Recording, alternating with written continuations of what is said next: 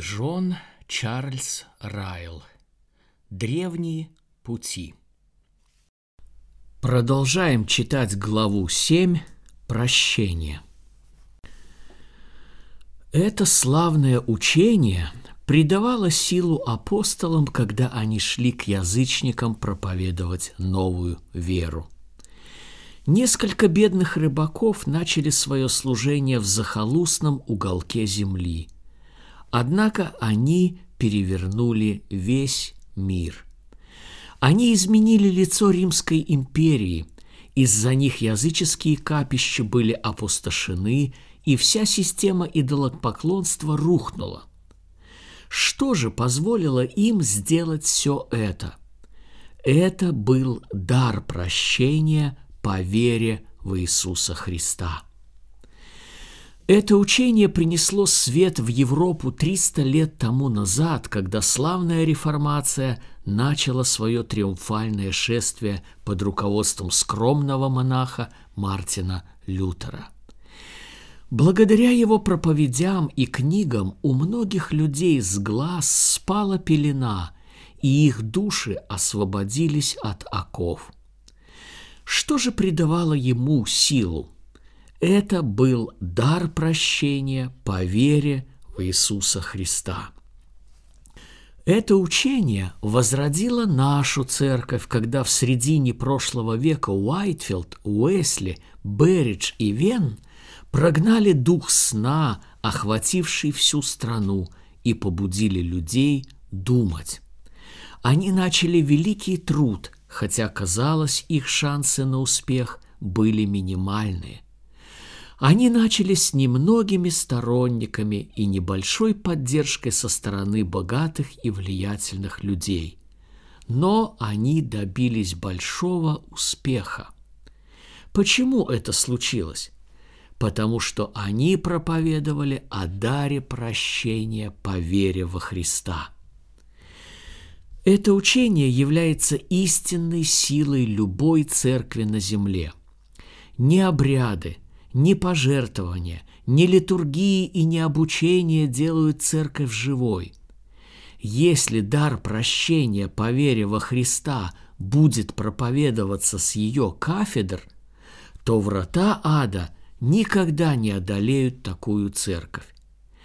Если же эта проповедь умолкнет, то вскоре ее светильник будет сдвинут.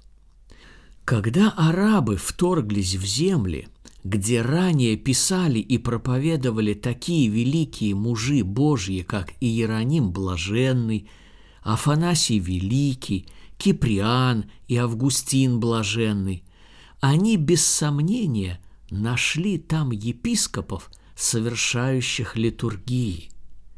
Но я сомневаюсь, что они услышали там проповедь о даре прощения грехов только по вере в Иисуса Христа – вот почему им удалось очистить эти земли от всех церквей. Эти церкви были лишены жизненно важного принципа, и потому они пришли к краху.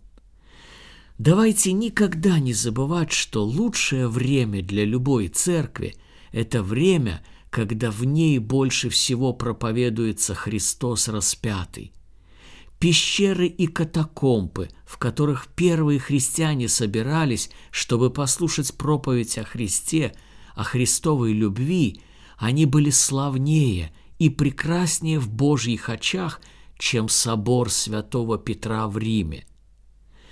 Скромный сельский дом, где грешникам проповедуется о прощении, для Бога намного дороже, чем Кельнский или Миланский соборы – Церковь настолько полезна и эффективна, насколько она превозносит дар прощения грехов по вере во Христа.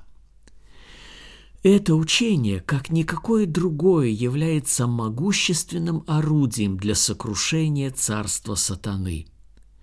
Обитатели Гренландии оставались невозмутимыми – когда миссионеры рассказывали им о сотворении мира и грехопадении человека.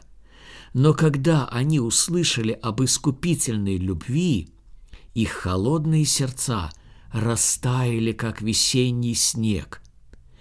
Проповедуйте о спасении посредством совершения таинств, превозносите церковь над Христом, не упоминайте учение об искуплении, и дьявол будет очень доволен. Но начните проповедовать Христа и дар прощения по вере в Него, и Он придет в великую ярость, ибо знает, что Его время коротко. Джон Берридж сказал однажды, что он продолжал проповедовать только нравственность и ничего более, пока однажды не обнаружил, что в его приходе не осталось ни одного нравственного человека – когда же он начал проповедовать о любви Христа к грешникам и о даре спасения по вере, сухие кости ожили, и многие обратились к Богу. Это единственное учение, которое несет мир больной совести и покой мятущейся душе.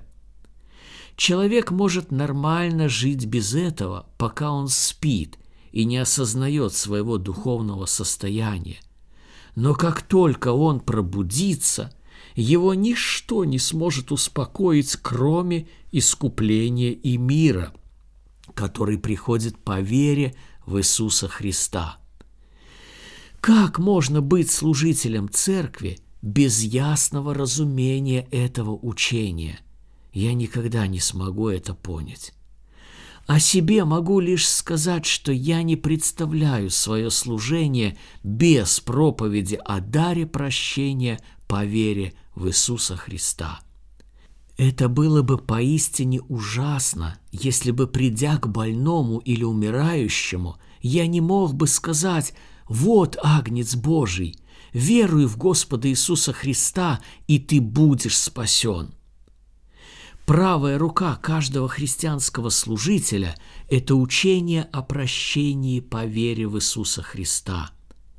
Дайте нам это учение, и мы обретем силу, и никогда не устанем делать добро душам. Заберите у нас это учение, и мы потеряем силу. Мы можем читать молитвы и скрупулезно выполнять ритуалы – но, подобно Самсону, которому остригли волосы, лишится силы. Тогда от нас не будет пользы душам, и мы не сможем делать добро. Я считаю, что все вышесказанное заслуживает внимания каждого читателя. Я не стыжусь дара прощения по вере в Иисуса Христа, что бы о нем ни говорили люди – я не стыжусь этого учения, ибо его плоды говорят сами за себя. Оно делает то, что не способно сделать никакое другое учение. Оно производит такие нравственные преобразования, на какие не способны ни законы, ни наказания, которые тщетно применяют судьи и полицейские. Не способны их произвести и светские институты, и знания – как буйно помешанные в Вифлеемском госпитале успокаиваются от доброго отношения к ним, так и самые ожесточенные грешники становятся подобны детям, когда слышат проповедь о любви Христа и его желании прощать. Я хорошо понимаю чувство апостола Павла, который закончил свое послание к заблуждающимся галатам следующими словами – а я не желаю хвалиться разве только крестом Господа нашего Иисуса Христа. Галатам 6:14. Действительно, венец падает с головы христианина, когда он отступает от учения об оправдании только по вере. Таким образом, вы должны спросить самих себя о том, Приняли ли вы истину, которую мы сейчас рассматриваем? Познали ли вы ее на своем собственном опыте? Иисус и вера в Него – это единственный путь к Отцу. Каждый, кто думает попасть на небеса каким-то иным путем, трагически ошибается. никакое иное основание не может быть положено для спасения души, кроме того, о котором я сказал. Только тот, кто имеет это основание, находится в полной безопасности. Тот же, кто стоит на любом другом основании, вообще не имеет твердой почвы под ногами. Итак, вы должны серьезно задуматься над тем, куда вы обычно ходите на богослужение при условии, что у вас есть выбор. В этом вопросе вы должны проявить осторожность. Совсем не одинаково, в какую церковь вы ходите, чтобы люди об этом не говорили. Боюсь, что сегодня есть множество мест поклонения, где вы долго будете искать Христа распятого – но так и не найдете. Он похоронен там под множеством внешних церемоний и обрядов. Он сокрыт под сенью церкви. В Иоанна 20.13 написано «Унесли Господа моего, и не знаю, где положили его». Итак, выясните для себя, куда вы ходите на поклонение. Используйте для этого простой вопрос – проповедуется ли здесь Иисус Христос и дар прощения. В церкви могут быть очень удобные скамейки, прекрасное пение и глубокие проповеди, но если на этом месте Евангелие Христа не является центром и солнцем, не ходите туда. Скажите вместе с Исааком «Вот огонь и дрова, где же агнец для всесожжения?» Бытие 22.7. Будьте уверены, это не то место, которое нужно для вашей души. Третье. В-третьих, позвольте мне ободрить всех, кто желает быть прощенными. Смею надеяться, что среди читателей этой книги будет человек, который знает, что он непрощенная душа – желание моего сердца и молитва к Богу о том, чтобы Он без промедления искал прощения. И я с радостью готов помочь Ему и показать то прощение, которое Ему предлагается, и те великие привилегии, которые оно дает.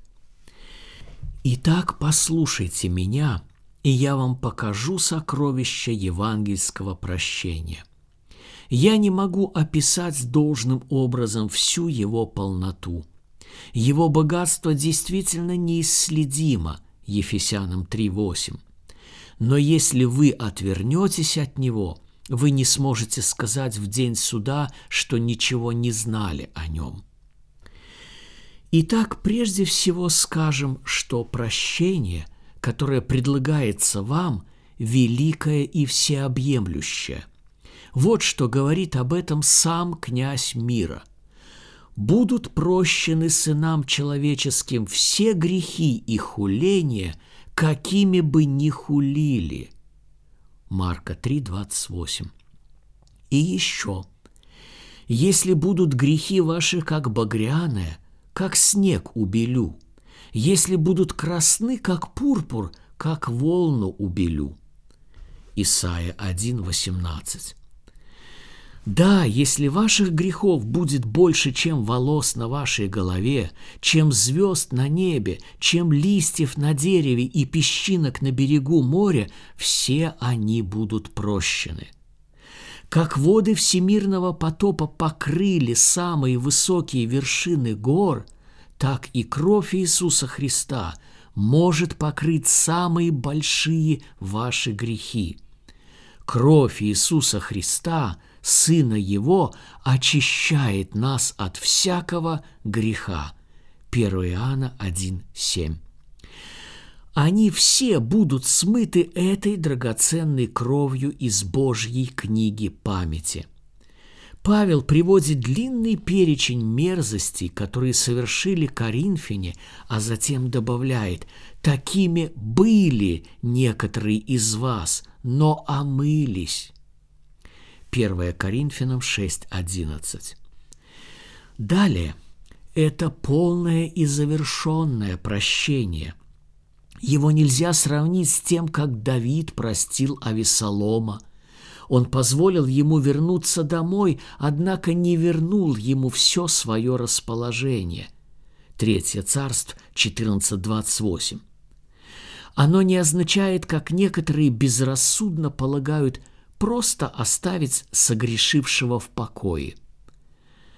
Это настолько полное прощение, что получивший его считается праведником, как будто он никогда не грешил. Все его беззакония изглаживаются.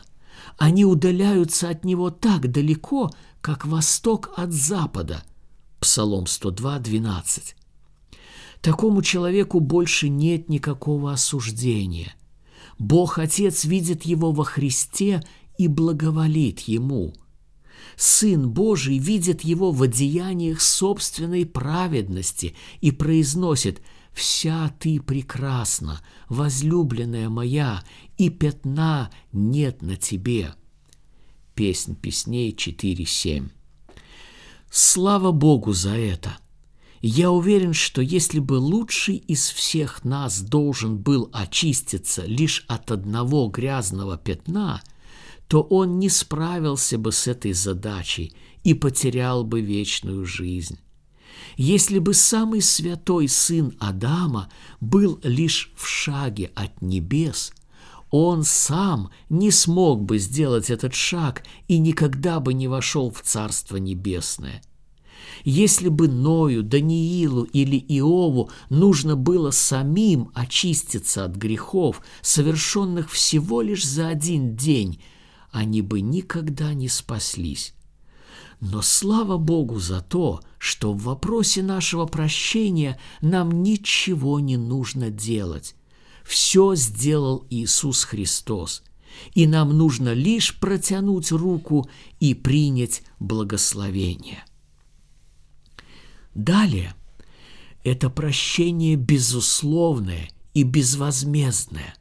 Оно дается без всяких «если» и не имеет ничего общего с прощением Соломона, который сказал Адонии, если он будет человеком честным, то ни один волос его не упадет на землю. Если же найдется в нем лукавство, то умрет. Третье царство 1.52. Вы не должны платить цену или менять свой характер, чтобы заслужить прощение. Иисус требует от вас только одного, чтобы вы признали себя грешным и испорченным человеком. Он приглашает каждого из вас покупайте без серебра и без платы вино и молоко. Желающий пусть берет воду жизни даром – Исаия 55.1, Откровение 22.17. Подобно Давиду в пещере Адаламской, Иисус Христос принимает всех притесненных и должников, не отвергая никого. 1 Царств 22.2. Признаете ли вы себя грешником? Нуждаетесь ли вы в Спасителе? тогда немедленно идите ко Христу такими, как вы есть, и жива будет душа ваша. Далее, это предложенное прощение. Я читал о земных королях, которые не знали, что такое милость. Например, король Англии Генрих не миловал ни мужчин, ни женщин – то же самое касается и короля Шотландии Иакова.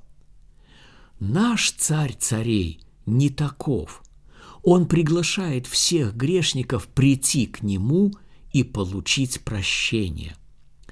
К вам, люди, взываю я, и к сынам человеческим голос мой жаждущие, идите все к водам, даже и вы, у которых нет серебра, идите, покупайте и ешьте.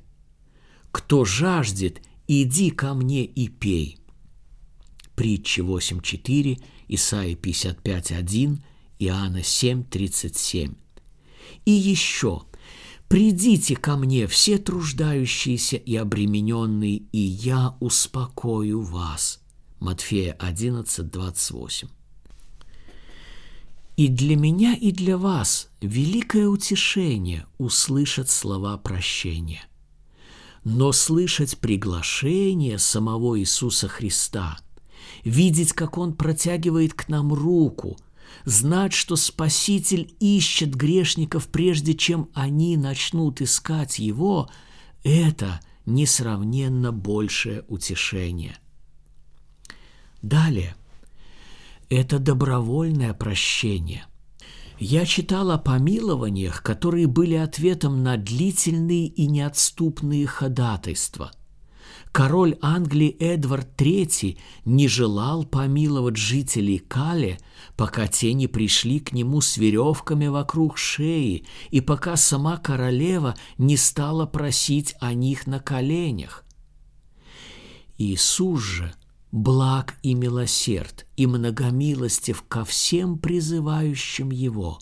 Псалом 85.5. Он любит миловать. Михея 7.18. Суд – это его необычайное дело. Он не желает, чтобы кто-либо погиб. Исайя 28.21, 2 Петра 3.9. Он хочет, чтобы все люди спаслись и достигли познания истины. 1 Тимофею 2.4. Он плакал о неверующем Иерусалиме. Он сказал, не хочу смерти грешника, но чтобы грешник обратился от пути своего и жив был. Иезекииль 33.11. Мы с вами можем с дерзновением приближаться к престолу благодати – восседающий на нем намного больше желает давать милость, нежели ее получать. Евреям 4.16. Далее это проверенное прощение. Тысячи и десятки тысяч людей искали прощения у Христова престола благодати, и никто из них не сказал, что эти поиски были напрасны грешники из всех племен и народов. Грешники, которые совершили все возможные грехи, постучались в двери Божьего милосердия, и ни одному из них не было отказано войти. Мытарь Закхей, блудница Магдалина, гонитель церкви Савол, отрекшийся от своего Господа Петр, иудеи, распившие начальника жизни – идолопоклонники афиняне, развратные коринфяне, невежественные африканцы и кровожадные новозеландцы – все эти люди решились положиться на Христово обетование прощения, и никто из них не погиб. Если бы путь, предложенный в Евангелии, был новым и неизведанным, мы могли бы испытывать неуверенность. Но он не таков. Это древний путь. По нему ступали ноги множества пилигримов, и они не желали возвращаться обратно. Сокровищница Христовой милости никогда не опустошалась. Источник живой воды никогда не иссякал. Далее это мгновенное прощение. Всякий, кто уверовал в Иисуса, тот час получает оправдание. Деяние 13.39. В тот же день, когда блудный сын вернулся в отчий дом, ему были даны лучшие одежды и перстень на руку его, и обувь на ноги. Луки 15, 11, 32. В тот же день, когда Закхей принял Иисуса – он услышал эти утешительные слова «Ныне пришло спасение дому сему». Луки 19, 9. В тот же день, когда Давид сказал Нафану «Согрешил я пред Господом», тот ответил «И Господь снял с тебя грех твой».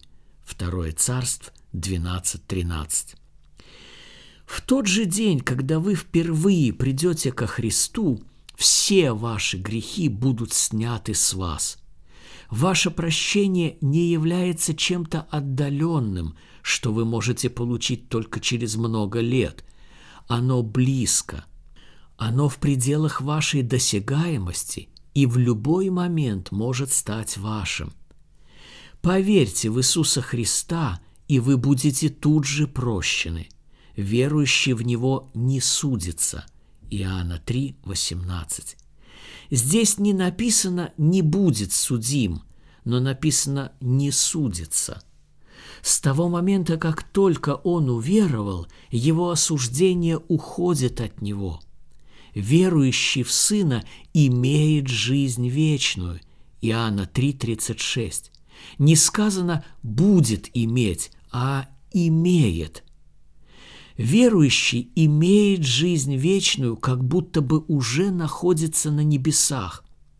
Мы не должны думать, что прощение будет ближе к грешнику в день суда, чем оно было в тот день, когда он уверовал. Его полное избавление от власти греха с каждым годом все больше приближается. Но что касается прощения – оправдание и избавление от вины греха – это законченный труд с той самой минуты, когда он верил свою жизнь Христу. И, наконец, самое главное – это прощение вечное. Это не прощение семея, которое можно дать, а потом отнять. Третье царство 2.9. Если вы оправданы – то оправданы навсегда. Если ваше имя записано в книге жизни, оно уже никогда не будет стерто. Грехи детей Божьих, как написано, будут ввергнуты в пучину морскую. Их будут искать, но не найдут. Они больше не будут воспомянуты. Бог бросит их за хребет свой. Михея 7:19 Иеремия 50, 20, Исайя 38, 17. Некоторые полагают, что сегодня можно быть прощенными, а завтра осужденными. Сегодня можно быть усыновленными, а завтра изгнанными. В начале жизни быть сынами Царства Божьего, а в конце слугами дьявола – но в Библии я не нахожу оснований для такого взгляда. Как сказал в Новой Зеландии один римский священник, я не вижу этого в книге. Я считаю, что этот взгляд совершенно чужд Евангелию и подсекает его под корень. Я верю, что спасение, которое предлагает Иисус, это вечное спасение, и что прощение, запечатленное Его кровью, никогда не будет отменено. Я рассказал вам о природе прощения, но мой язык слишком беден, чтобы выразить все, что мне хотелось бы вам сказать. Я не в силах раскрыть полную меру величия этой темы – но я надеюсь, что сказал достаточно, чтобы убедить вас искать Божьего прощения. Самое лучшее, что я могу вам пожелать, стремиться получить это прощение. Разве вам не хотелось бы не бояться приближающейся смерти, Божьего суда и вечности – Разве вам не хотелось бы без страха приближаться к собственной могиле и проходить через долину смертной тени? Разве вам не хотелось бы, думая о последнем великом дне, о престоле благодати, о книгах, судьях, открытых тайнах и окончательном приговоре, чувствовать себя в безопасности? Все это – удел и привилегия прощенной души. Такой человек стоит на скале. Когда начнется буря Божьего гнева, придет потоп и подуют ветры, его ноги не поскользнутся, и с его жилищем ничего не случится. Такой человек пребывает в ковчеге.